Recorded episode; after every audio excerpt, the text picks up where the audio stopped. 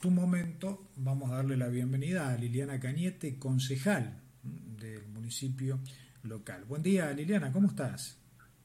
Hola, buenos días, ¿cómo estás? ¿Cómo estás, profe? Muy bien. buen día a tu audiencia y a todos los que nos están escuchando en este momento. Bueno, un gusto tenerte en el programa nuevamente en este año 2022.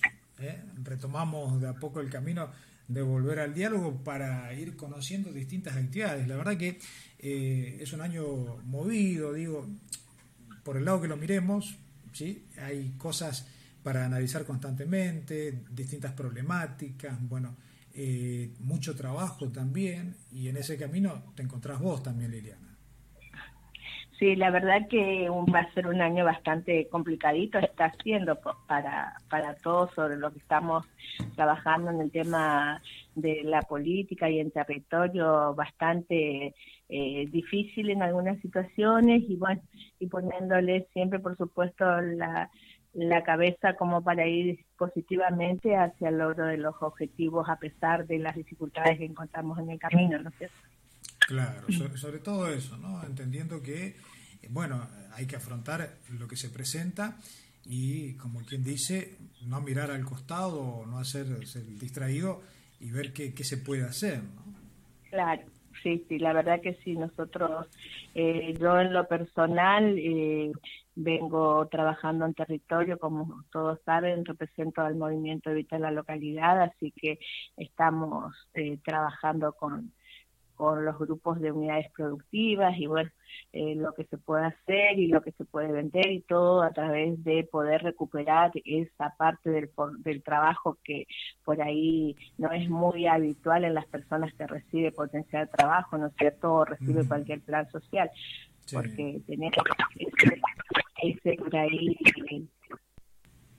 Sí ciudadanía que todo el que recibe un plan social es un planero, una persona que no se esfuerza. La verdad, eh, estoy trabajando con grupos de gente que le ponen el lomo todos los días para ver si pueden producir y poder sacar adelante a su familia con lo que producen.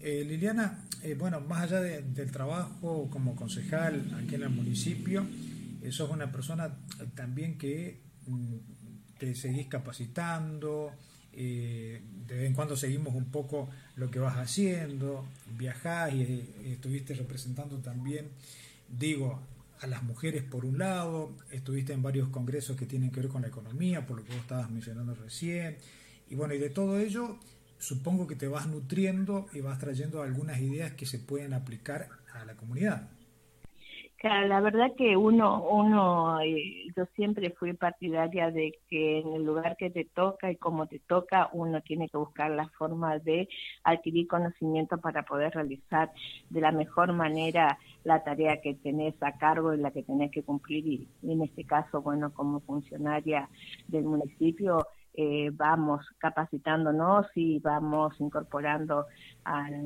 la tarea del conocimiento legislativo. La verdad que eh, formamos parte de, la FAM, que es la Federación Argentina de Municipios. Eh, hoy actualmente la FAM en Chaco se organizó como una institución que depende de la FAM nacional y nos está aglomerando a todas las mujeres, en este caso las concejalas del Partido Justicialista, concejalas peronistas. Eh, armamos un grupo de concejalas, tenemos reuniones en distintas localidades, vamos viendo las problemáticas de cada uno y ver cómo nos podemos ayudar unas a otras con el fin de poder eh, lograr avanzar en las propuestas ya sea de ordenanza, de leyes que, se van. ¿y, ¿y esto cómo surgió? Contanos un poco para aquellos que no estamos muy enterados o para la audiencia en general, eh, ¿Cómo surgió esta idea? ¿De quién fue? Bueno, ¿cuáles son los objetivos generales, digo, aquellos que eh, pretenden lograr y alcanzar y en, qué etapa están en este trabajo? La verdad que eh, nosotros como la FAM surgió ya hace unos años eh, con Victoria Tolosa Paz en Buenos Aires junto a María Igonet eh, y hoy actualmente dirige la FAN, la Federación Argentina de Municipios, el intendente de Tafí del Valle, de Tucumán. él es el que está a cargo. Nosotros asistimos a un congreso que se hizo con el fin de eh, tener conocimiento, ¿no es cierto?, de, qué es lo que podemos hacer en nuestra localidad, en nuestro territorio, y a la vez que eh, podamos expresar lo que pasamos las eh, concejalas en los distintos lugares y cuáles fueron, son las dificultades que se nos presentan, ¿no es cierto?, a la hora de poder gestionar, ya sea a nivel provincial, a nivel nacional, las demandas que tenemos, que, que son muchas y, que, a las que no podemos dar respuesta porque eh, por ahí la gente sabe que estamos en un, en un cargo y considera que tenemos que estar brindando respuesta y por ahí las funciones más legislativas, las funciones más, pero que sabemos que somos la cara visible dentro del territorio. Y la, la gente acude a nosotros por cualquier problemática que se les presenta con el fin de que podamos de una forma u otra dar soluciones, ¿no es cierto? Liliana, y en estas reuniones supongo que también ustedes tienen una mirada especial y se van nutriendo de la experiencia que cada localidad del interior de nuestras provincias tienen, ¿no? que son esas dificultades o como se dice habitualmente, todos los problemas sociales que existen. Exactamente, uno mirando y escuchando, por supuesto, por ahí. Nosotros ya eh, desde el 2019, en el 2020, cuando asumimos, ya nos incorporamos, hicimos todo un trabajo de capacitación por Zoom durante el 2020 y el 2021 a través de la FAM y bueno, nuestro primer encuentro presencial de vernos las caras, como decíamos, fue en Buenos Aires. Y la verdad que fue una experiencia porque al escuchar eh, a otros eh, tienen las mismas problemáticas que tenemos nosotros, ya sea en el caso de ser concejalas de un gobierno opositor o ser concejalas de un gobierno oficialista. O sea, las problemáticas son eh, similares en todos y, y por ahí la respuesta eh, se logra o la solución a través del diálogo con otros, de la forma en que ellos dieron su, su respuesta, ¿no es cierto?, a, esas determinadas situaciones. La verdad que el pertenecer a la FAM es una de las, de las cuestiones en las cuales no me esperaba, porque podemos seguir incluidas por más que tengamos ejercicio de eh, vencido de concejalas, ¿no es cierto? Eh, uno puede seguir, seguir incluida la FAN y poder seguir haciendo ese trabajo eh, social, legislativo, eh, que tiene que desarrollar con, la función, ¿no es cierto? Bueno, además de esta participación, Liliana, también nos hemos enterado y, de manera pública extendemos la felicitación porque has terminado sí, una especialización orientada a la política, precisamente algo también eh, que hace un tiempo era impensado o que no existía, digo, ¿no? Y que hoy está y que muchos de ustedes lo pudieron aprovechar, como es tu caso, y, contarnos también un poco tu experiencia, qué, qué, cosas nuevas le han sumado a tu trayectoria, a tu formación y a la visión también política. Claro, yo eh, la verdad el trabajo lo había presentado a través de cómo se van organizando los movimientos sociales en cada una de las localidades y su amplitud y sus pros y sus contras. Eh, la verdad que la experiencia en la diplomatura fue muy linda, profesores eh, muy bien preparados, la temática fue general, sobre todo lo que hace la temática del nivel nacional al provincial y de provincial a cada una de las localidades y cómo emergen las situaciones y por ahí uno teniendo políticas públicas que llegan quizás a la nación eh, mucho más rápido que al territorio y que quedan siempre trabadas y que son políticas que se pueden eh, desarrollar y, permite avanzar en el logro de los objetivos. Eh, nosotros tenemos un montón de programas de políticas públicas que no están implementadas todavía en nuestra localidad y que sería muy bueno de que realmente se logre alcanzar y bajar toda esa propuesta. Por supuesto que fue un, un pantallazo general de todo lo que hace a la política en el nivel eh, subnacional, ¿no es cierto? Sobre todo lo que hace a, a los partidos políticos. Eh, hubo temáticas sobre partidos políticos y sobre las castas políticas sobre las élites políticas eh, y sobre la falta de la necesidad de renovar eh, la cuestión política con otros integrantes de la sociedad. Y además la construcción de un nuevo consenso social, Liliana. Claro, porque eh, la verdad que en muchas provincias se, se mantienen las castas sociales y sabemos que eso por ahí no, no beneficia porque no, no se tiene apertura a otras opiniones, a otras cuestiones. Y también, por supuesto, el tema de la perspectiva de género, sobre todo el trabajo de la mujer en la política, cómo es mirada la mujer en relación al trabajo político que uno hace. Eh, por ahí la mujer no es tenido muy en cuenta con relación a su trabajo, pero eh, sabemos que eh, hay cuestiones que hay que ir eh, limando y que hay que ir desterrando de la sociedad, ¿no es cierto? y, que en ese camino, en ese proceso se está, ¿no? Más allá de que son muchas las mujeres que hoy participan de manera activa y en forma indirecta dentro de la política, todavía hay lugares que necesitan seguir eh, como abordándolos y trabajando de manera conjunta para que no exista esa simetría que existía hace un tiempo. Claro, exactamente. Nosotros teníamos eh, dentro del trabajo que hicimos, la verdad, un análisis estupendo sobre la realidad política de Santiago del Estero, por ejemplo. Claro. Eh, la verdad que fue cosa que uno impensadamente puede creer cuando tiene la visión o la mirada de otra otra realidad en la provincia que eh, eh con ya con fundamentos reales y políticos es una de las más favorecida en cambios que ha realizado la provincia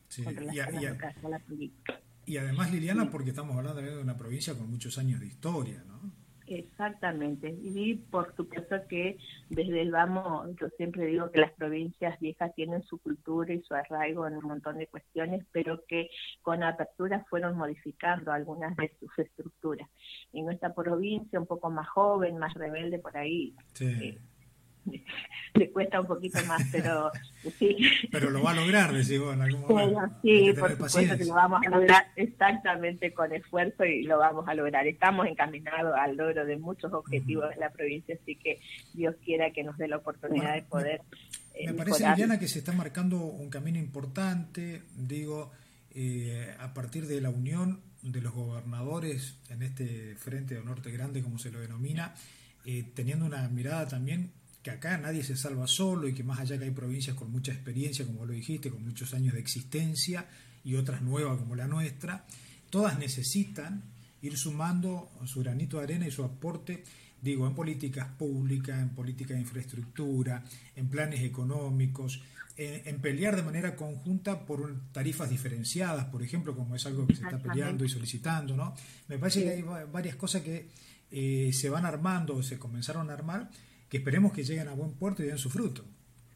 Exactamente, Dios quiera que sí, porque la verdad que el Norte Grande es una propuesta eh, muy importante para el desarrollo de todas las provincias del noroeste argentino que bastante eh, empobrecidas, eh, entre comillas, se encuentran con relación a las zonas más centrales, a las zonas donde hay pampa libre y la pampa húmeda, como la llaman. Así que es una es una propuesta muy importante sabemos que fue iniciativa de, nuestro gobernador y que en realidad él es el que está empujando y procurando de que todo lo que se solicite a través de, de esa unión de provincias se pueda lograr, ¿no es cierto? sería lo ideal porque es la forma que nos va a permitir un desarrollo eh, común, comunitario y social para todos, porque eh, tienen yo eh, tienen las mismas demandas, las mismas propuestas y bueno, y como vos decís, poder lograr que eh, se vea de otra manera el tema de las tarifas diferenciadas, porque es una realidad, ¿no es cierto? Eh, nosotros al estar lejos de la, del centro centro del país, que sabemos que, que no se federaliza por ahí algunas cuestiones y bueno, y tratar de buscar la forma de que de una manera u otra mire hacia el lugar eh, es lo que va a permitir tener otras perspectivas con relación a las características. Y, además buscando por allí eh, esa idea, eh, digamos, incipiente que alguna vez tuvo la Confederación, ¿no? Como se le llamaba ya por el siglo XIX, incluso que estamos viendo de la importancia que han tenido las provincias en la conformación y construcción de este país. Exactamente, por ahí se perdió eh, el, el espíritu de esas primeras luchas por, por tener un país más federal y más justo, ¿no es cierto?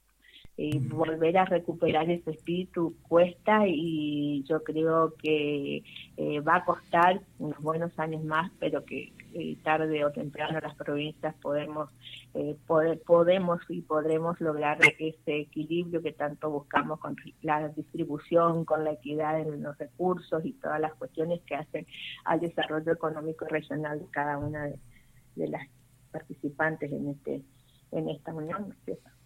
Liliana, vos siempre sos alguien eh, muy crítica de la política, tenés una mirada muy especial y también eh, un análisis de ella. Y estamos viviendo un proceso coyuntural, digo, post pandemia, bastante complejo, ¿no? no solo por lo que sucede a nivel nacional y a nivel provincial, sino también por lo que pasa en el mundo, pero que de alguna manera eh, nos impacta. ¿no? en la economía, en la política. Es decir, primero vino la pandemia y desestabilizó un poco las ideas o objetivos del gobierno a nivel nacional. Eh, después este conflicto entre Rusia y Ucrania, más todo lo que pasa a su alrededor, tiene un impacto obviamente en los commodities y, eso, nos guste o no nos guste, tiene una incidencia también en la economía. Y después tenemos los propios problemas internos de eh, inestabilidad económica, de un sector que siempre busca seguir generando riqueza para sí misma y un proceso inflacionario que parece no detenerse o que el gobierno al menos no le puede encontrar la vuelta ¿no? a esta situación. Exactamente, el tema de la globalización yo creo que fue una de las cuestiones que está ocasionando que por más que alguno diga yo escucho y, pienso por ahí la cuestión de que no nos toca porque es una guerra eh, alejada de nuestro territorio, pero sabemos que hoy eh, todos los países del mundo están eh, teniendo y sufriendo un proceso de, inflación, eh, que es esos países que hace 40, 45 años no lo han tenido, lo están padeciendo ahora y nosotros que siempre hemos sufrido ese proceso inflacionario, mm. yo creo que por supuesto que se va a manifestar mucho más porque como sea la globalización nos toca a todos en general. Este proceso de pandemia sabemos que en algunos países todavía están con el COVID, con falta de vacunación, con un montón de cuestiones que hacen a la enfermedad y que nosotros eh, despacio, lentamente, con mucho sacrificio, porque en realidad fue un enorme sacrificio para todo el tener que aislarnos, el tener que eh, perder la fuente de trabajo en muchas cuestiones, eh, poder incorporarnos a nuevas formas de trabajar, que para todo es un proceso de aprendizaje. Eh, tanto para el mm. chico, para el docente, para el, empresario, para el empleado administrativo, todo fue un proceso. Y hoy, gracias a Dios, estamos saliendo lentamente de este proceso de aprendizaje y bueno, con nuevas herramientas para afrontar el futuro que, que nos depara el destino y yo creo que eh, nosotros eh, cuesta mucho poder, como vos decís, eh, salir de la situación donde sabemos que hay grandes empresas multinacionales que son las que regulan el mercado interno del país y que no tienen una mirada hacia el, hacia el, ciudadano. Lamentablemente eh, necesitamos de las empresas para crecer, pero también las empresas al crecer se olvidan de que ciudadanos de allá abajo es el que logró que ellos puedan crecer, porque si no hay consumo, no hay posibilidades de comprar nada, ni ellos ni nosotros vamos a estar en condiciones de, salir adelante. O sea, yo creo que es una lucha con el mercado que la el político sobre todo que tiene la responsabilidad de tomar las medidas económicas para beneficiar al ciudadano desde lo más vulnerable hacia hacia el ciudadano de clase media y hasta el ciudadano que quizás económicamente se encuentra en una buena en un buen buena estabilidad eh, le es difícil le es difícil cuando no tiene el apoyo de todos. Liliana eh, eh, seguramente habrás escuchado alguno te preguntará Bueno, ¿cómo salimos de esta situación? Digo, nosotros los argentinos y también mirando un poco a nuestros vecinos, ¿no? Los países de América Latina, sacándolo a Estados Unidos, por supuesto, y Canadá, que tienen otras realidades, desde Centroamérica hacia abajo vemos problemáticas eh, tremendas, ¿no? como la pobreza, la falta de trabajo, bueno, el narcotráfico que, que en muchos lugares se ha apoderado ya y tiene más poder que el propio gobierno. Bueno, cosa que nosotros no estamos tan lejos. Es decir, hay algunas cuestiones que comienzan a parecerse mucho o, estamos reflejando mucho a otros países que años anteriores no lo veíamos y me parece que también pasa la incertidumbre, como vos bien decís, bueno, los políticos o los que están en política van a tener que tomar una decisión bastante fuerte que es casi enfrentarse con eso. Y a su vez también te genera una propia grieta social con un sector que eh, está a favor o en contra de las decisiones que se tomen. Sí, nosotros, o sea, yo creo que todos sabemos que la única forma de poder salir medianamente es produciendo es produciendo y, tratar de que la producción regional y la producción permita por lo menos eh, el consumo local de cada una de las eh, en las localidades en las que están, ¿no es cierto? La única forma es esa, lamentablemente por ahí eh, dejar de comprar a las grandes empresas y poder comprar lo que se produce en cada una de las regiones, quizás sea una de las estrategias más rápidas para implementar y lograr que todo lo que, porque sabemos que dentro de nuestra localidad, por ejemplo, hay pequeñas huertas, pequeñas huertas familiares, pequeñas eh, huertas a nivel eh, local un poco más amplias, más grandes, y bueno, que la gente hace un esfuerzo para poder producir lo que, lo que consume y a la vez vender, pero está en nosotros, o sea, en la, en la ciudad misma, en, la comunidad, la de poder eh, comprar al productor de la zona, al, al, productor local y eso creo que es lo que nos está faltando. Nosotros, eh, yo siempre digo, eh, el, el que cobra un plan social el que cobra una asignación universal por hijo, el que cobra una ayuda del Estado, invierte el dinero en el comercio de la localidad en el kiosquito, en el almacén del barrio, en el supermercado del, centro, invierte el dinero acá en la localidad. Lo que medianamente eh, tienen un automóvil, un medio como para trasladarse a, otra localidad, compran en otro lado porque buscan peso, porque compran por mayor, porque un montón de cuestiones. Y eh, por ahí ese, ese, ese dilema eh, social en el que por ahí me encuentro cuando la gente eh, reclama por los planes sociales, reclama por el, el vago que cobra la asignación universal, porque esto, porque lo otro, cuando en realidad son es el dinero que ingresó a la localidad y que movió al comercio local. Claro, por allí, bueno, ese análisis no está, ¿no? Se lo deja de lado. Y que compre, que le compra al productor, que le compra al vecino que ve que tiene una huertita, le compra la, verdura, le compra la cebollita o lo que sea, o sea, va, va moviendo un dinero dentro de la localidad. Que eso hace a que nosotros podamos eh, seguir avanzando, ¿no es cierto? Porque si no tenemos esa posibilidad, eh, yo creo que eh, tampoco estaríamos eh, medianamente, estamos mal. La situación, la crisis, todo, todos somos eh, realistas y sabemos que no podemos salir a defender algo que a la vista es indefendible. Pero que sí sabemos que tenemos que comenzar a, como vos dijiste hace un ratito, que nos salvamos, nos salvamos unidos.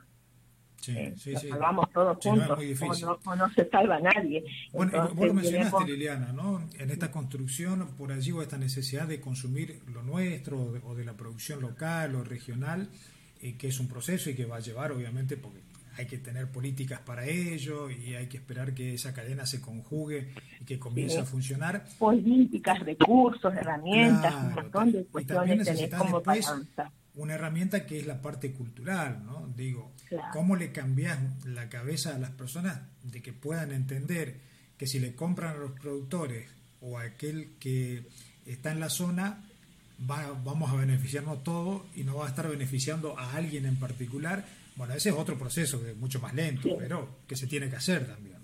Claro, uno tiene que, yo mm, imagino y creo que uno tiene que partir desde la enseñanza, de la enseñanza del hogar, del trabajo, de, de, inculcarle a los hijos sobre, sobre la cuestión del trabajo, sobre que, que todo lo que uno alcanza y logra fue porque se ha esforzado y ha eh, tenido un trabajo, o sea, el tema de poder lograr algo, pero también eh, poder hacerle entender que para que pueda progresar y pueda mejorar su calidad de vida, el Estado también tiene que estar. El Estado debe apoyar, ya sea con medidas, con, mm. eh, con recursos, con herramientas. El Estado tiene que estar para poder lograr un equilibrio entre el Estado y lo que cada uno pretende y quiere dentro de su sociedad y que quiere dentro de su calidad de vida, ¿no es cierto? El bienestar que quiere para uno mismo. Sabemos que todo depende de la decisión que uno toma. Eh, pero eh, a veces eh, este concepto por ahí se, se, va mucho al tema de la meritocracia. Y nosotros por ahí muchos escuchamos, yo tengo todo lo que tengo porque lo logré con trabajo, eh, pero sabemos que uno tiene con trabajo, pero para que ese trabajo le haya redituado el dinero suficiente para poder lograr lo que tiene, el Estado tuvo que haber estado equilibrado y ordenado. Porque si no, difícilmente uno va a lograr eh, alcanzar, va a tener 3, 4, 5, 6, 10 trabajos y no va a lograr mejorar la calidad de vida si el Estado no está ordenado y no está equilibrado. Bueno, por ahí... un poco esa es la, preocupación de hoy, ¿no? Digo, de la sociedad, eh, te diría a nivel mundial, eh, Liliana, porque hay debates y demás de estas cuestiones de que las personas lamentablemente en este sistema o esta vorágine que vivimos cotidianamente viven prácticamente para trabajar, ¿no? Y no, tienen espacio para algo más. Sí, exactamente. Uno tiene que buscar la forma de lograr, viste que, eh, bueno, dentro de uno de, hablando de la diplomatura, una de las, eh, de, los videos que nos habían mostrado es sobre eh, en Italia la carga horaria que tienen de trabajo y el tiempo que le destinan al trabajo y el tiempo que le destinan a la recreación, al alejarse un poco de la situación, por supuesto, pagan bien, pero también en los horarios de trabajo disminuyen mucho más que, que en cualquier otro país, siempre tienen más días de... Eh, de trabajo, de descanso y de recreación y de poder estar con la familia y, o sea, todas estas cuestiones que por ahí hacen también a la vida de cada uno, porque eh, uno en la medida, nosotros por ahí decimos, sí, salimos un ratito, nos cargamos las pilas y volvemos y sí, el alejarnos un poco de la rutina hace que uno vuelva con nuevas energías para retomar lo que viene de la mejor manera y esto es importante para todos, por más que uno diga, eh, sí, yo soy un laborador, sí, todos somos laboradores, todos, porque el que hace eh, la torta frita para vender, el que hace la torta parrilla, el que sembró la huertita, el que, el que cría pollo, el que vende huevos, todos son laboradores. Todos, porque para poder hacer esa tarea se levantan temprano y le dedican horas para hacer su pan casero, para hacer el pan, no se levantan a, la, a las 10 de la mañana a hacer el pan no se levantan temprano porque tienen que amasar, tienen que dejar que todo se leve, tienen que eh, y después hacer todo el proceso, el armar, el dejar otra vez que se levante ese pan, de volver al horno, todo es un proceso y quizás llevan más de ocho horas de trabajo. Pero no es reconocido de la misma manera que el que tiene un trabajo formal. Y, hablando del trabajo y el ejemplo que vos mencionaste recién, eh, está bueno por allí porque en el fondo, como decía, no tenemos que educarnos y uno nunca pierde esto de que tiene que ir aprendiendo constantemente y entender también las realidades. ¿no? Estamos en un siglo vertiginoso, la globalización lo ha hecho así, muy dinámico y perturbador, diría yo también, para la vida de las personas y a veces perdemos de vista lo esencial, pero me parece que también deben haber como ciertas políticas que organicen estas cuestiones, porque estamos viviendo con determinadas cosas de otro siglo eh, o conviviendo entre lo viejo y lo nuevo y ahí comienza o se genera este conflicto y este dilema eh, y todo lo que después repercute en cada uno de nosotros, ¿verdad Liliana?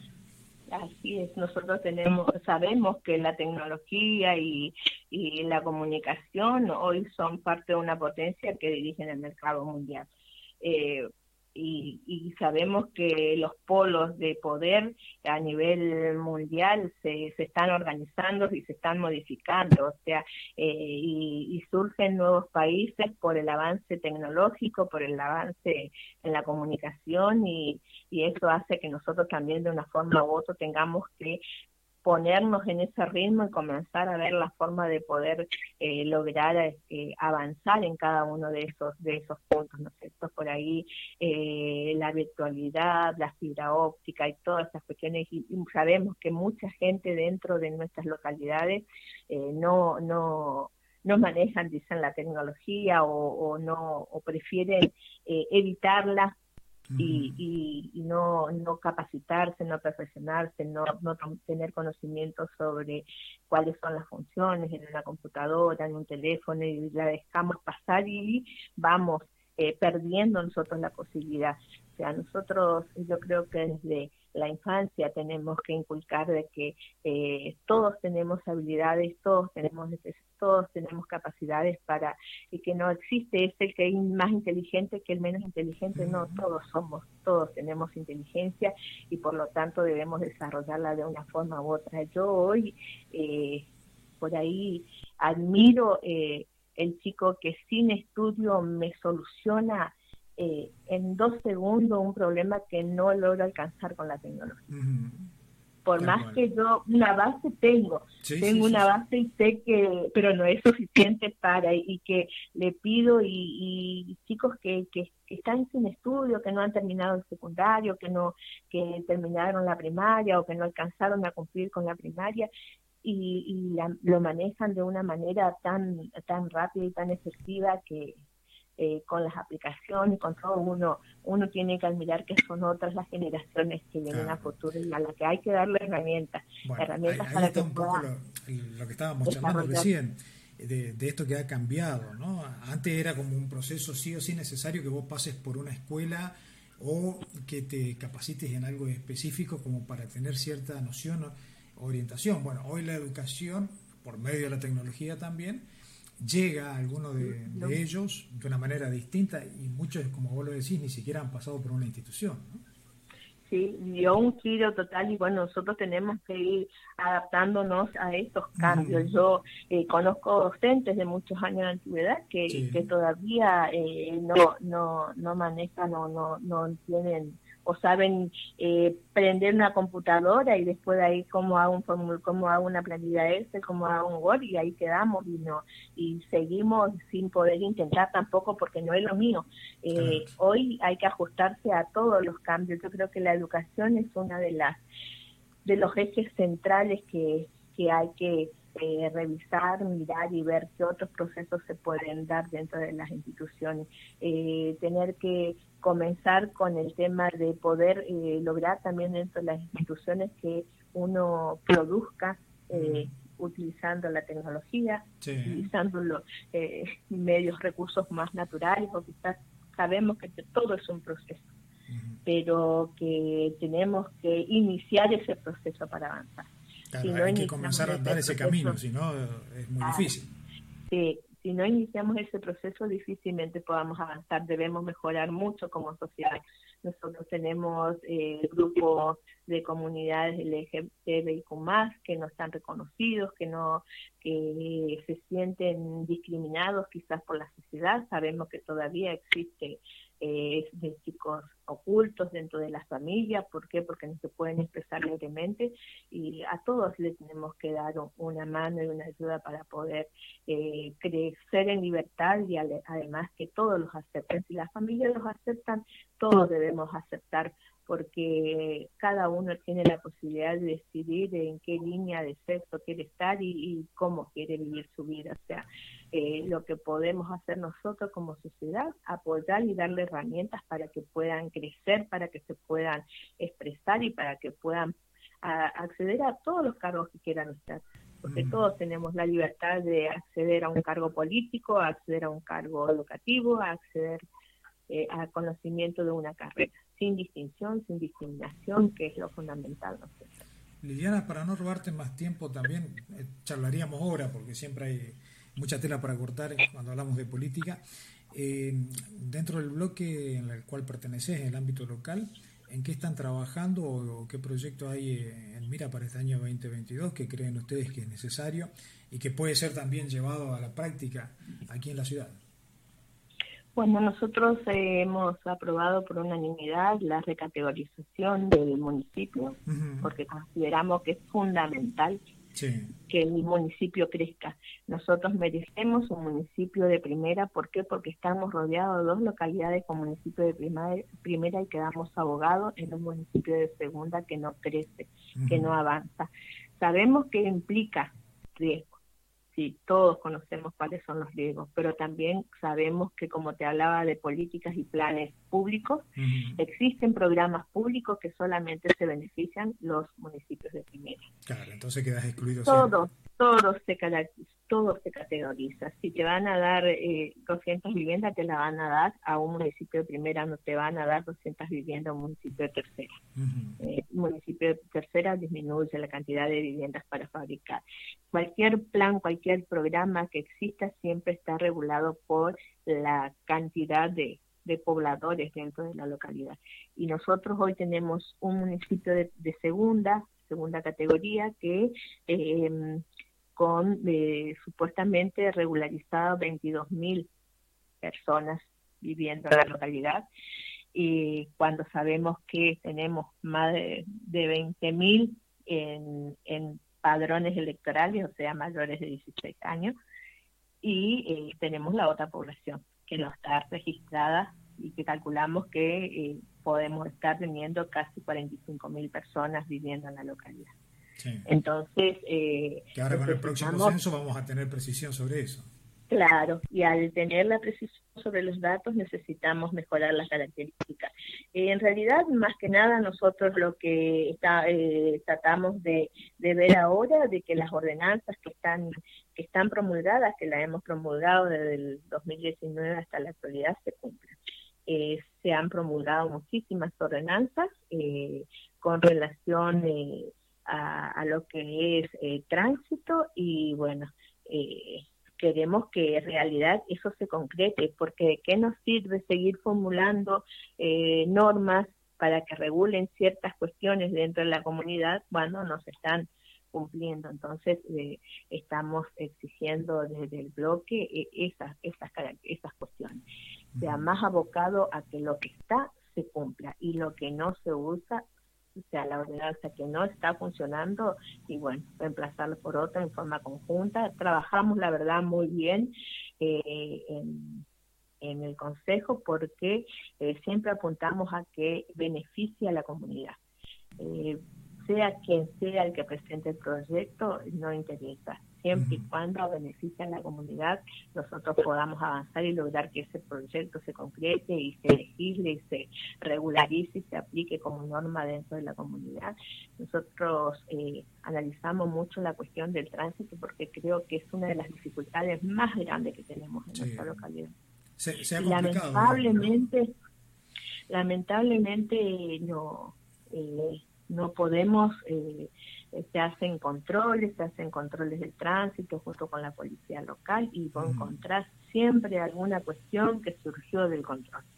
Y, y, la, y la verdad que uno eh, ya no sabe cuál es el tema, si es la educación, si es la falta de compromiso o si es el riesgo de no pensar en la vida de los otros, porque eh, los chicos por ahí cometen muchas imprudencias en el tránsito como que eh, no están apreciando ni su vida ni la vida del otro y eso duele por ahí muchísimo mm. porque uno cuando circula por la calle va viendo las dificultades y lo planteamos miles de veces y no podemos lograr que conductas y hábitos que están arraigados en el joven no se puedan modificar.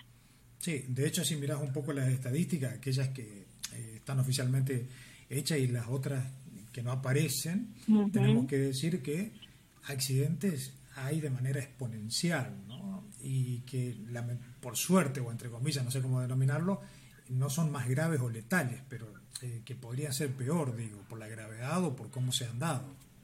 Sí, exactamente. Y, y accidentes que por ahí no figuraron en, en las cuestiones de la gacetilla policial y, y, hay cuestiones que, que uno tiene que modificar. Nosotros eh, por ahí eh, hago cargo de lo que digo, ¿no es cierto? Para mí es irrisorio ver en una gacetilla policial que fueron a un boliche y no y no no hubo incidentes.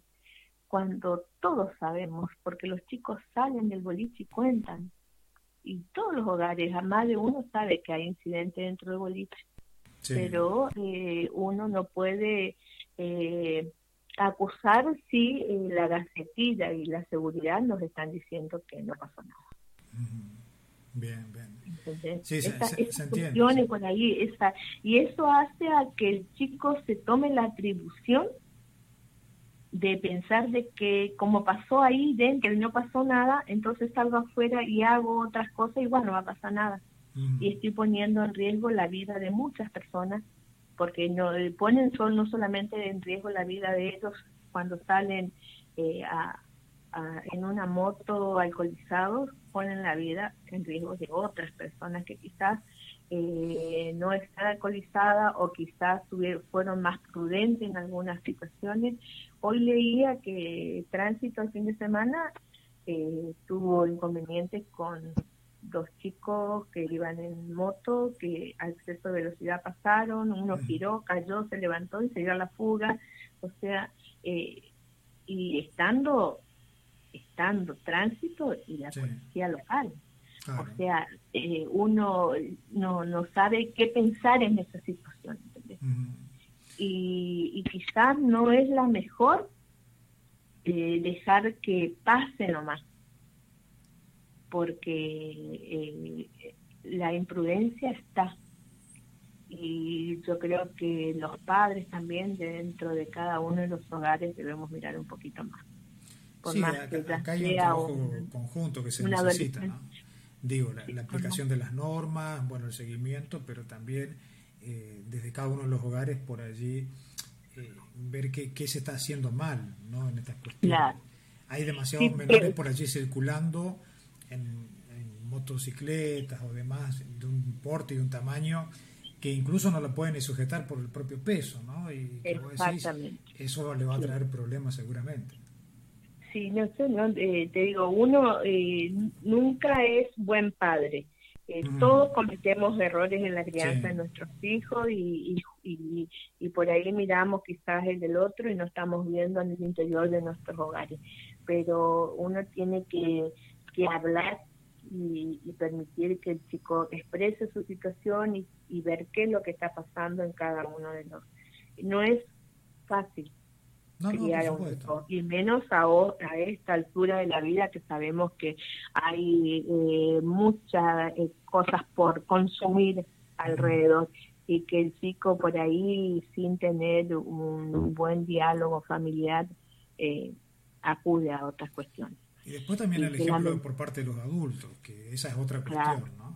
Que a veces no, también. Eh, no damos el mejor ejemplo, digo, ¿no? Vamos a incluirnos en algunas cuestiones de tránsito, siempre hablando, y, que repercuten después. Sí, sí, sí, porque uno a lo mejor de, chico va va absorbiendo todo eso, pasa en rojos y total es un ratito nomás, ¿no? Claro. Y este, cuando yo sea que adolescente, seguramente voy a pasar en rojo porque no voy a perder ese ratito de tiempo ahí esperando que me dé el, verde. Y bueno, todas esas cuestiones que uno, yo creo que la mejor edad para aprender las normas de tránsito es la infancia, porque son los que van asumiendo y van teniendo ese conocimiento y, y, y, continuar en la primaria con todo ese aprendizaje nos puede llevar a adolescentes más responsables pero hay que ser insistentes y hay que ser continuos, o sea, el aprendizaje debe ser tanto en la casa como en, como en la escuela.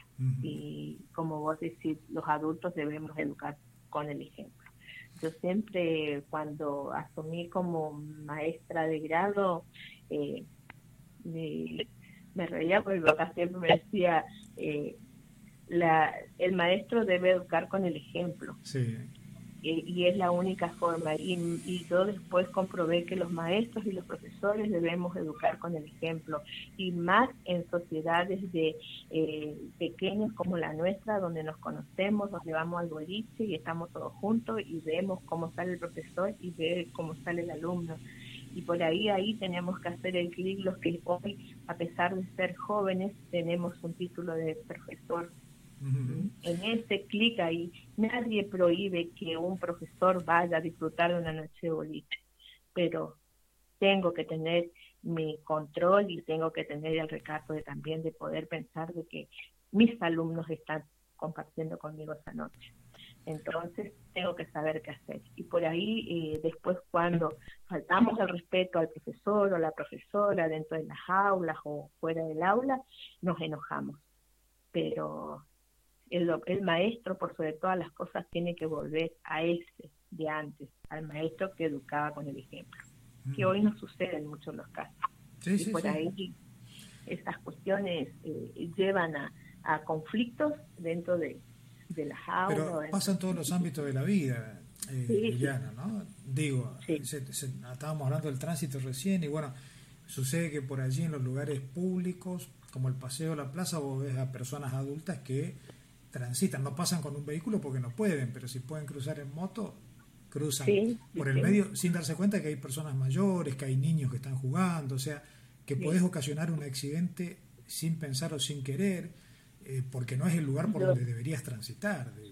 Yo, eh, yo, por ejemplo, soy una de las personas que los domingos no quiere circular por el paseo. A mí me pone... Eh, Nerviosa. Muy mal, no sé si nerviosa, eh, pero la imprudencia de los chicos sentados al borde del asfalto es una de las cosas que me ponen por demás, porque no puedo entender cuál es la cuestión social por lo que esos niños, chicos jóvenes están sentados eh, hay momentos que hasta sobre el, semáforo, en dirección diagonal al semáforo, donde la gente dobla, donde la gente... Eh, puede ocurrir a lo mejor, gracias a Dios, mm, siempre digo, nuestra sociedad está muy protegida porque a nadie se le ocurrió, eh, o el auto de nadie se se descompuso como para ir sobre esa gente y ocasionar un desastre.